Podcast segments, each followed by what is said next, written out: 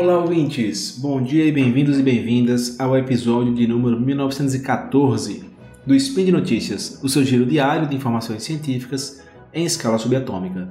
Aqui é o Márcio Ribeiro Dantas falando de Natal e hoje, dia 15 Borean, no calendário é, Decatrium, e segunda-feira, dia 13 de fevereiro de 2023, no historicamente consolidado calendário gregoriano, iremos falar sobre como o uso de inteligência artificial, IA, é, tem sido feita para auxiliar desenvolvedores e os perigos disso. Né? Toca a vinheta, editor. Speed Notícias.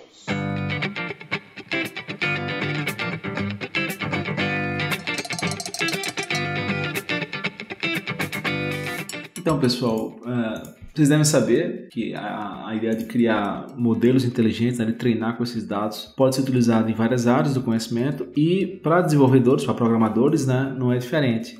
Então, o que a gente tem visto, e, e um dos programas mais famosos né, é o GitHub Copilot, são softwares né, que têm modelos treinados, inteligência artificial, que ajudam programadores na, na sua tarefa diária, que é escrever código. Né? Então, Imagine que eu vou escrever aqui um, um código para ordenar um conjunto de valores, para calcular uma média. Eu vou escrever um código que vai mostrar uma página inicial de um site.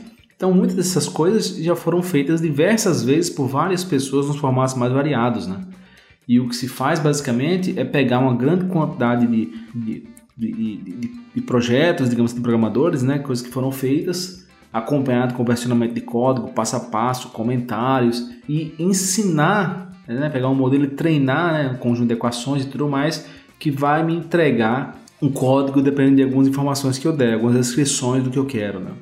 Então o GitHub ele é tipo uma, uma rede social de programadores, para quem não conhece, e lá tem código de bastante gente. Então basicamente você coloca seu código lá de graça torna ele público, certo? Os repositórios privados, eu acho que você uh, paga para ter acesso, mas enfim, você pode ter público, gratuito lá, colocar repositórios públicos, qualquer pessoa pode ver teu código, certo? E o que o GitHub fez foi pegar esses dados que são públicos, né, e utilizá-los para treinar um modelo de IA que ajude pessoas que estão programando, ajude quem quiser programar. E aí tem alguns problemas com relação a isso, né? E muito tem sido debatido não só com relação ao GitHub Copilot, mas IA tem estado muito em pauta nos últimos anos, cada vez mais, e pessoas das mais variadas áreas estão abordando eh, essa temática, né? cada um contribuindo com a visão de sua área, com questões particulares de suas áreas. E tem muitos comentários, de, de às vezes até de, de, de apenas impressões, né? ah, eu acho que o código é pior, eu acho que é melhor, eu acho que não sei o que.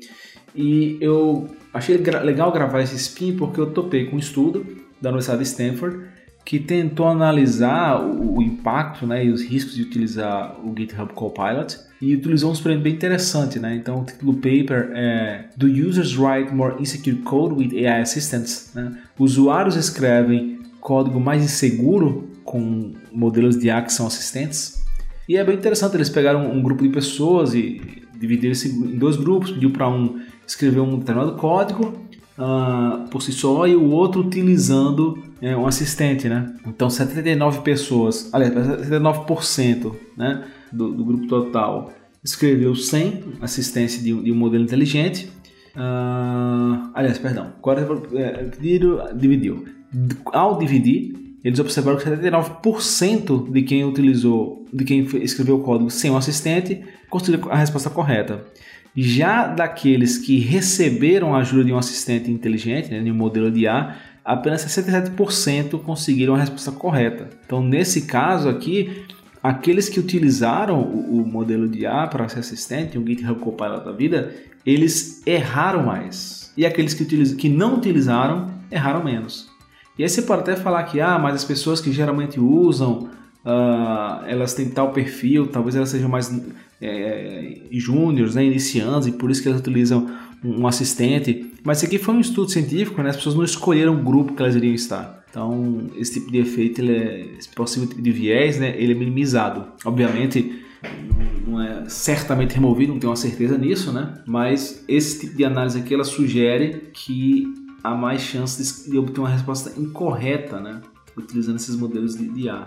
E aí eles fizeram uma análise estatística para ver se essa diferença ela era estatisticamente significante. E fizeram e viram que realmente ela era significante. Então, pessoas que, ah, nesse caso, no grupo, foi visto mais uma maior proporção de código correto entre os indivíduos que não estavam utilizando um assistente de IA, né? E aí tem outra questão, porque essa questão de código correto talvez não esteja claro para todo mundo, né? Então eu posso achar que resolvi um problema e não resolver. Posso achar que foi feito o que eu queria e não ter sido de fato feito. Uh, e o que foi visto é que, na verdade, esses modelos, certamente, essas, essas, tecnologias, né, elas são muito úteis, ajudam bastante. Então, você ganha bastante tempo, porque o código, ele, é, chunks, né, pedaços de código são feitos para você, são completados. Às vezes, questões que se demorariam um pouco para entender, rapidamente você consegue o código. Só que isso talvez leve as pessoas a terem menos critério no seu código, certo? Aceitarem, às vezes, tem muita relutância sugestões, e pode vir código errado ou código que até aparentemente funcione, mas que tem falha de segurança, né? E na verdade foi isso que foi encontrado. Então eles viram que existiam diversos casos de SQL injection, por exemplo, que é uma falha de segurança bastante comum, no sentido de que muita gente conhece, mas ainda assim ela foi bastante frequente nesses desses dados que foram utilizados com, com o assistente, né? Então aqui você pode até pensar que realmente pessoas que seriam incapazes de entregar alguns produtos agora podem, agora podem fazê-lo pelo uso desses modelos, né? Mas ao mesmo tempo elas não têm o conhecimento para ver que a resposta está incorreta ou não, né?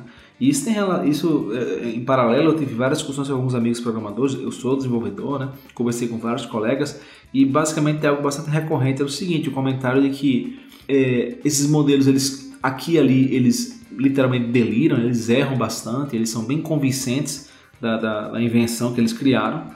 E se você é muito inexperiente, você não é capaz de perceber essa viagem, porque às vezes o código compila, o código roda, só que tem falha de segurança que você não percebe. Se você é muito inexperiente, você não vai perceber. E se você é um especialista na linguagem, você não vai usar tanto porque você já é um especialista na linguagem, você não precisa tanto de ajuda de um modelo, certo? E aí fica naquele meio de campo, quando realmente vale a pena utilizar, que você é, sabe o suficiente para identificar alguma bizarrice, mas não o suficiente para não precisar. Então acaba que o público-alvo dessas tecnologias acaba sendo bem menor do que inicialmente, do que inicialmente parece, né? Eu trabalho com uma tecnologia uh, chamada Nextflow, que também é uma linguagem de programação, assim como o software, e outro dia teve um caso muito interessante, que uma pessoa perguntou ao ChatGPT da OpenAI uh, como resolver um problema. E essa pessoa, ela era muito iniciante no Nextflow. E o problema que ela pediu para o ChatGPT resolver, na verdade, não existe. Por padrão, o Nextflow já resolve esse problema nas situações onde ele correria. Então, não existe esse problema. Mas a pessoa não sabia, ela era iniciante, perguntou ao ChatGPT.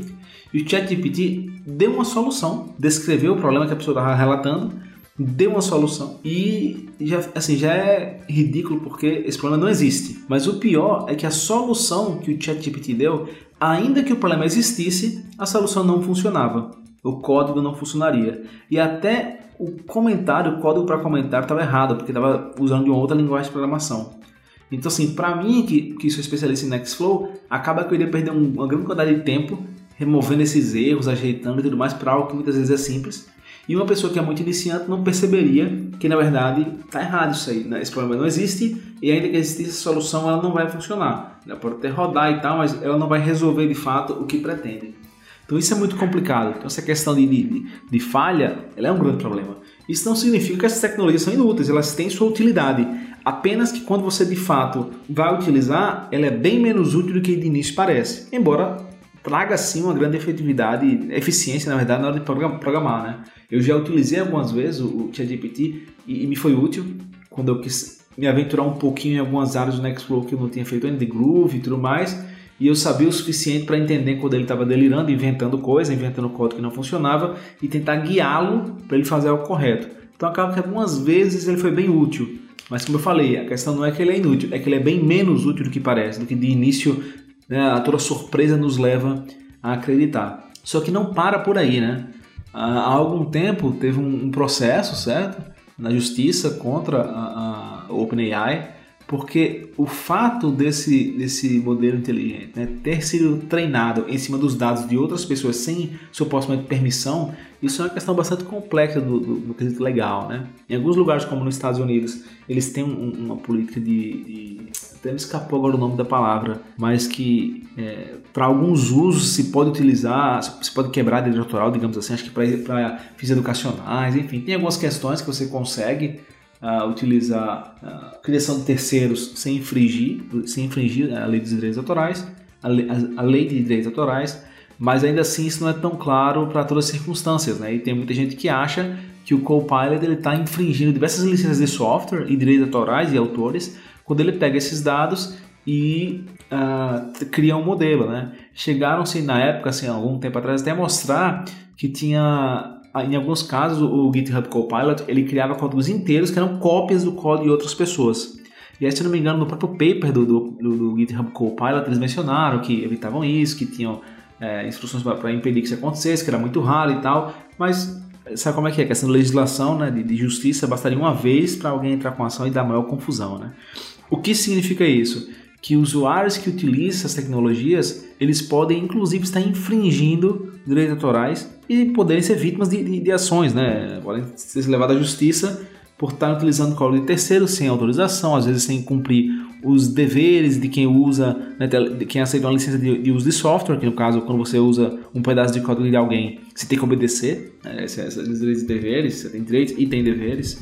Então, acaba que tem essa questão de código menos inseguro, código errado, essa dificuldade em corrigir um delírio, digamos assim, como eu gosto de chamar esses modelos, né? E também uma questão legal. Então, essa é uma questão bastante complexa e juntando tudo isso acaba assustando um pouco as pessoas de utilizar essas tecnologias.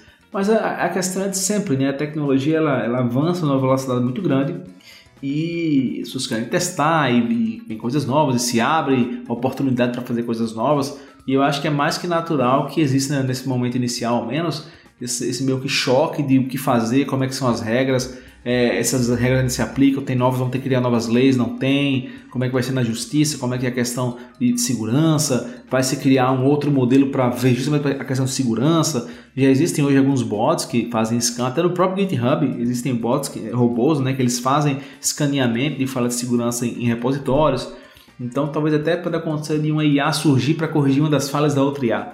Isso aconteceu recentemente, quando a OpenAI lançou uh, um modelo de IA que, qual é a função dele? Identificar se textos foram gerados por outros modelos de IA de linguagem, como o ChatGPT. Então tinha muita gente criticando que ah, alunos vão pegar o ChatGPT e escrever o relatório de casa. E aí a OpenAI lançou um outro modelo para analisar textos e ver as chances dele ter produzido por um modelo de linguagem como o ChatGPT. Então pode ser que aconteça isso. Novas IAs surjam para corrigir limitações de IAs, IAs anteriores e assim por diante. E eu acho que nesse estágio que a gente tá, não só nele, mas nele inclusive, é isso que a gente tem que fazer, é conversar, é estudar, é comentar com colegas, é refletir sobre esse tipo de coisa, porque uma das grandes vantagens e desvantagens da tecnologia é a escalabilidade, né? a velocidade com que a coisa explode de um local de repente no mundo inteiro. Então a gente tem que de fato discutir isso com muito cuidado para impedir que o custo às vezes seja muito alto e acabe que o lado negativo supere o positivo, que eu tendo a achar que geralmente não acontece. Os lados positivos costumam ser muito bons, embora os negativos às vezes possam ser muito chocantes também, né?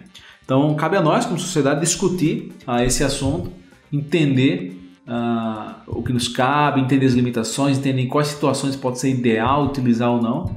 E é isso, pessoal. Então, por hoje é só. Eu lembro ainda que esse podcast só é possível acontecer por conta do seu apoio no patronato do SciCast, tanto no Patreon quanto no Padrim e também no PicPay. Eu vou deixar alguns links aqui embaixo para darem vocês darem uma lida se quiserem, mas por hora é isso. Valeu, pessoal!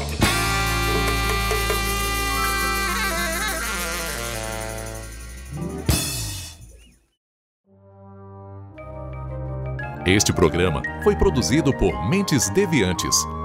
deviante.com.br